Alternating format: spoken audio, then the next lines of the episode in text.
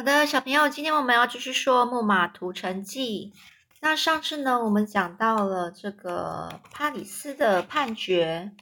那当你知道了，现在呢，这个事情呢，是因为，嗯，这个帕里斯呢，选择了爱神。爱神叫什么名字呢？我来看一下，爱神普阿普若迪。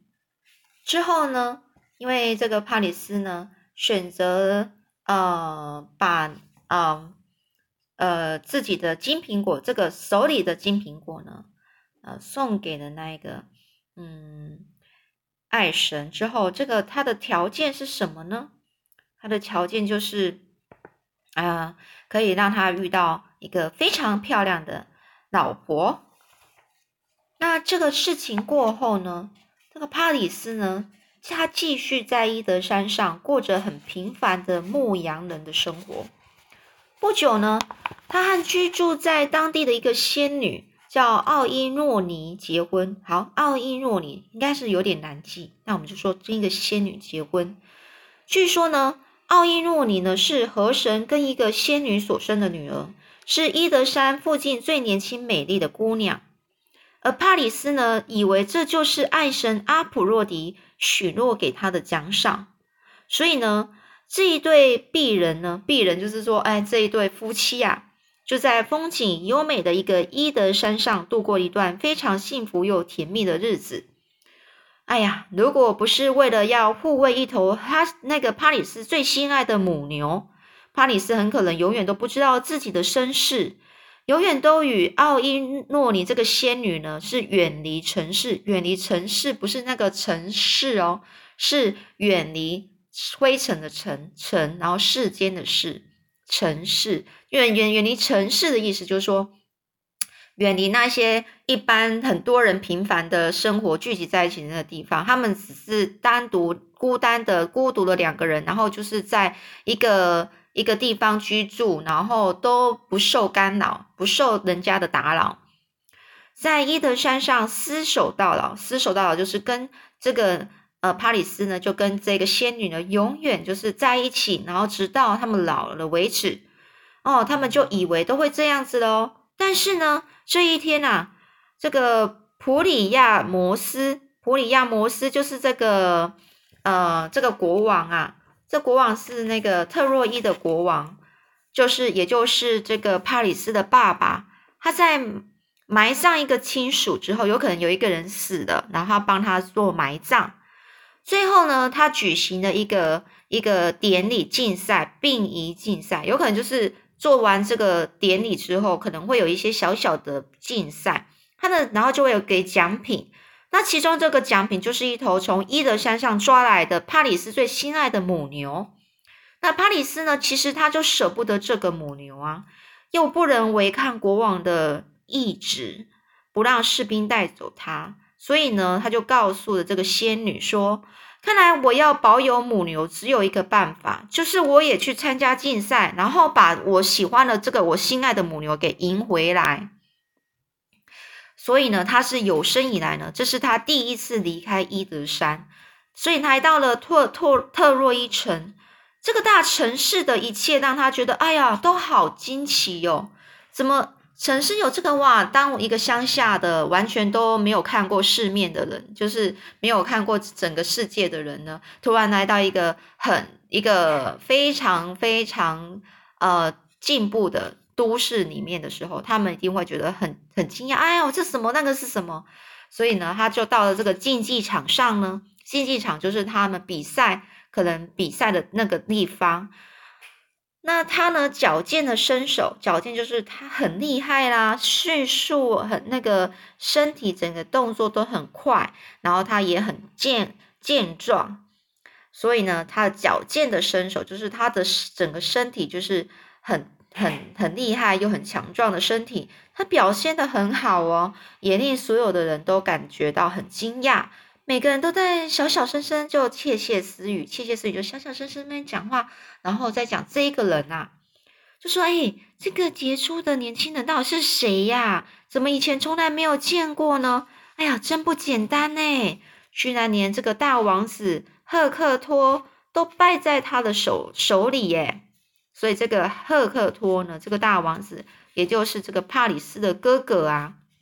原来啊，在不知情的情况之下，帕里斯竟然打败了所有他自己的兄弟耶。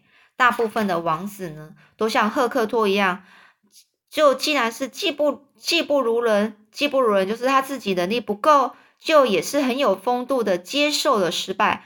但是就有一个王子呢，就是输不起。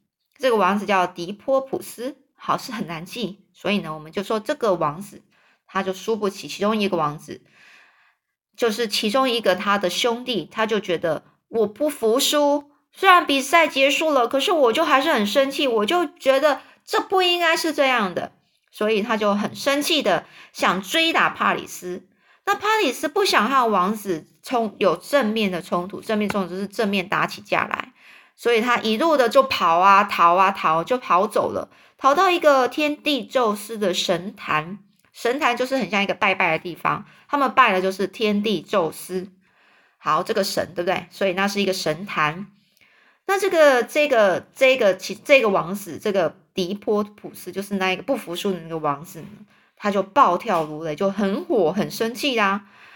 那而且都没有顾虑，说自己就是应该王子，应该要有风度啊，怎么可以这样子呢？所以他就直接骂啦，骂说什么讨厌的乡巴佬，你不要再跑了，你跑不了的。所以就在这时候呢，有一个很清楚、很清晰的女生的声音在神坛突然他说起话来了，他就说：“迪波普斯，住手！他是自己人呐。”那说话的这个女孩，她叫卡桑德拉。卡桑德拉也很难记，对不对？好，不用记了，就反正就是他是谁呢？他就是这个国王和这个皇后的女儿，也就是帕里斯的妹妹啦。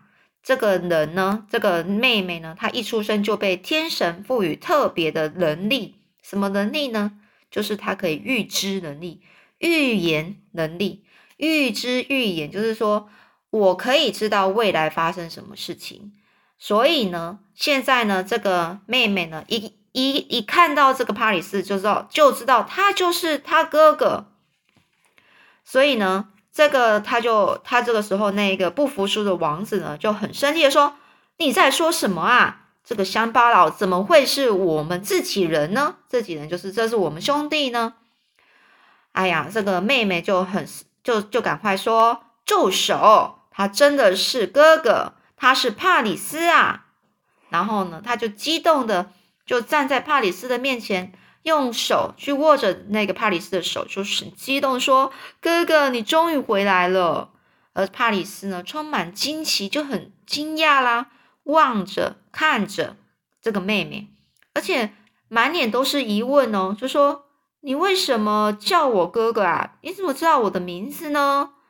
这时候呢，刚刚在后面的那些人啊，全部都进入这个，全全部都走进这个宙斯的神坛了。而这个妹妹，她以很高昂的一个语调就说：“这个跟大家说，这个帕里斯这个哥哥的身世，身世就是他的他的从从头从头到尾他是怎么怎么样一个人，然后是谁。”他就说：“这个身世是什么？就是国王和皇后从来不不敢跟别人讲的秘密呀！不用说了，每个人都包括帕里斯自己都觉得好惊讶哦。那皇后，皇后呢？就是那个海卡贝，也就是帕里斯的妈妈呢，是第一个走到前面，然后泪流满面，泪流满面就是在哭，很难过啦。然后呢，紧紧的抱住帕里斯，而且哽咽的说，哽咽就是 在哭。”这样子的意思，这样哽咽，就是帕里斯啊，真的是你吗？你真的是我们那当年遗弃的那个小男孩吗？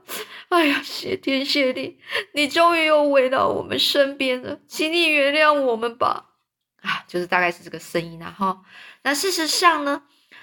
当年呢，就是那时候命令那个牧羊人将小婴儿丢到这个 A 伊德山之后呢，这个国王和皇后其实很快就后悔了，但是他们一直以为大错已经铸成，大错已经铸成的意思就这个错已经已经造成了，哎，多说也没有什么无益，多说无益，就是多说，你再说也没有什么帮助啊。人也已经死了，他们都以为他死了，于是呢，就将这个可怕的秘密全部都放在偷偷的放在心里，而且呢，常常就是突然想到的时候，就开始责备自己，责备就是就是对自己很生气，然后觉得不应该，我们不应该去遗弃他。所以现在呢，一家人竟然奇迹似的团圆了，大家都有说不出的高兴、欣喜，甚至又哭又笑，个个都像孩子般的激动。在这样的气氛下，国王和王皇后呢，早就把当年那个张梦家所说的那些预言呐，全部都忘光了，抛到九霄云外了，叫做忘光了。所有的皇族成员呢，都热烈欢迎帕里斯的归来，就是。很欢迎这个帕里斯回来啦，并且呢，立刻呢就开始做什么事情啊？去弥补过去这么多年来对这个帕里斯的亏欠。因为帕里斯啊，就搬进了这个豪华的住宅之后，开始享享受着这个身为王子的荣华富贵啦。他简直不敢相信自己竟然这么幸运。啊，就此翻身了！我不是本来就是牧羊的吗？怎么会变成王子的呢？哎，太好了，我现在可以享受这些荣华富贵了。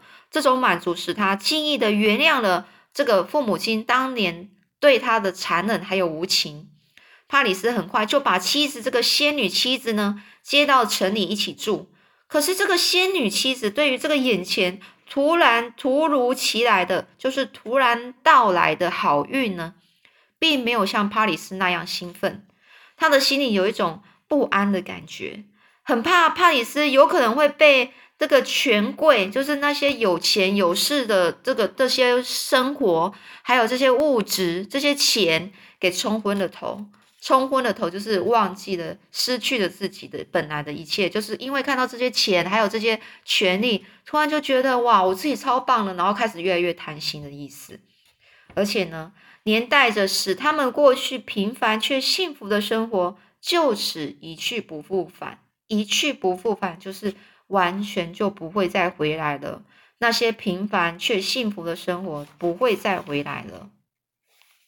所以呢，这时候所有皇族成员都非常的重视帕里斯哦，帕里斯也很爱表现呢，希望尽快能够建立自己的声望，声望就什么？自己的名声啊，说哦，我就是很棒的王子，让大家都知道。所以呢，有一天呢，刚好就一个有一个机会，叫千载难逢的机会。千载难逢就是很难得到的这个机会。在大家开会的时候呢，那时候这个国王啊，其实有一点难，有面色忧郁，就是可能有什么事情啊，难过、担心啊。他说什么？哎，我已经老了。本来找回帕里斯之后，照理来说应该没什么遗憾了，就是没有什么觉得需要遗憾的事情，对不起自己生人生人生的事情了，没有什么对不起自己人生的事情，叫没什么遗憾。但是实际上呢，我还是有一件心愿没有没有达成，心愿未了，就是有一个心心愿愿望没有没有达到。我一直很想念远方的姐姐。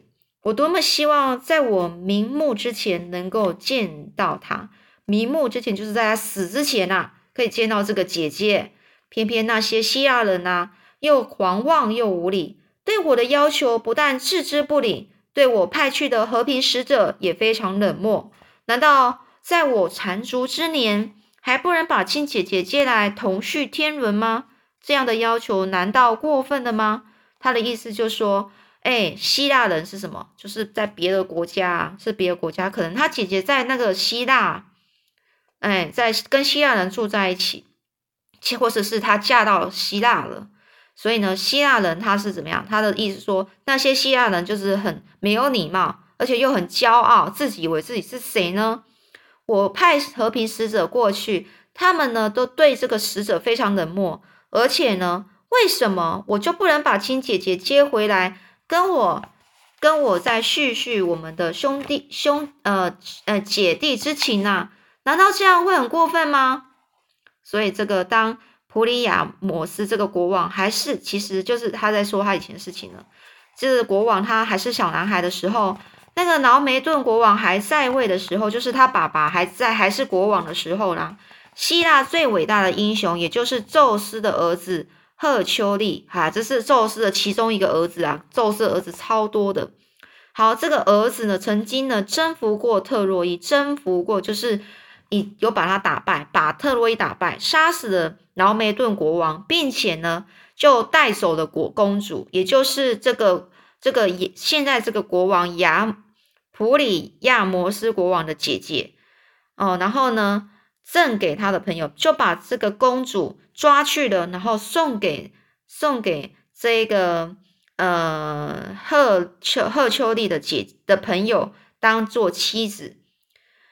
所以呢，这么多年来，虽然当年呢被劫走的公主在希腊过得很好，也就是劫去的公主是她姐姐啦，哈，在被带走被抓走之后，在希腊其实是过得很好啦，而且也受到尊重或是照顾。但是呢，这个国王和他的家人呢，仍然是无法释怀，无法释怀就是无法接受。尤其是这个姐弟情深的这个叫普里亚摩斯国王啊，但是一直希望能够把姐姐接回来。而现在呢，听到亚摩斯国王呢在面叹气啦，这时候帕里斯马上就站起来，就很慷慨激昂的说：“慷慨激昂就是很大声啊，很有力气的说。”看来西亚人是敬酒不吃吃罚酒啊！敬酒不吃吃罚酒，就是哎，我对你好，给你酒喝，你不喝，那我就罚酒咯，就处罚你的意思。那就他就跟这个国王居说啊，父王，如果你让我去带率领一支舰队对希腊去希腊的话，我一定能够用武力去征服他们，用武力就是打败他们呐，把您的思念的皇姑。带回来，就是把你的姐姐带回来。我相信我一定能够做到，而且众神一定会站在我们这边。众神就是那些其他希腊神明啊。这个帕里斯呢，就自动请缨。自动请缨的意思是说自己就推荐自己啦，就说哦，我可以去做这件事情。而会场啊，就当场呢，那个那个美那个那个会场，就是那个地方听到的人啊，所有的这个人，他们都突突然之间呢，变得。好像很热烈，大家就觉得，哎，不错，帕里斯，你好有勇气，好勇敢哦，并觉得他的建议呢是非常好的。只有一位有预言天分的王子呢，哦，这是另外一个会有预言天分的王子，就开始反对啦。他就站起来说：“父王兄弟，我要说的话，你们或许不爱听，但我必须要说，因为，所以他说必须要说，是非说不可啊。”因为这是我确实感受到的。如果我们派遣帕里斯去希腊，绝对是一个很错误的决定。他将会从希腊带回一个女人，但不是父王要他带回的那一个。希腊人将因这件事情呢，就会进攻特洛伊城，把我们全部杀死，并且并且将特洛伊夷为平地。这时候现场呢，立刻安静下来。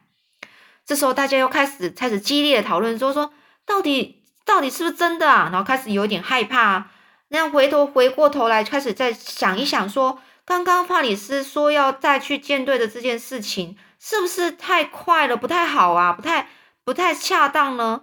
但也有人认为这个预言根本就是乱讲的，毫无根据，不应该为这件事情，因为这个预言，所以就退缩，退缩就是不敢做的意思。那傲慢的希腊人本来就应该要，应该要什么？应该要教训教训一下。而一心盼望能够早日和姐姐团聚的这个国王呢，更是站在帕里斯这一边啊。于是呢，最后的决议仍然是按照帕里斯的提议去做喽。好，接下来又会发生什么事情呢？我们下次再说喽。